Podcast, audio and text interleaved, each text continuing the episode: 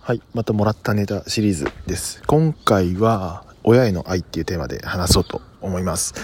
親への愛、これはね、まあ、人並み程度に家族愛みたいなのは、家族愛じゃないか、親への愛かはあるつもりですけど、その愛情表現っていう意味では、皆無ですね。もうゼロ。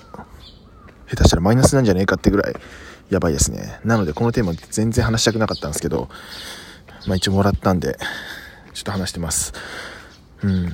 何もしてなさすぎて、もう親からたまに電話かかってきて、めっちゃ怒られるんですよね。連絡しろとか、どうしてんだとか、はい、すいませんっつっていつも返してるんですけど、まあそれをまた気にしてないのも良くないですけどね。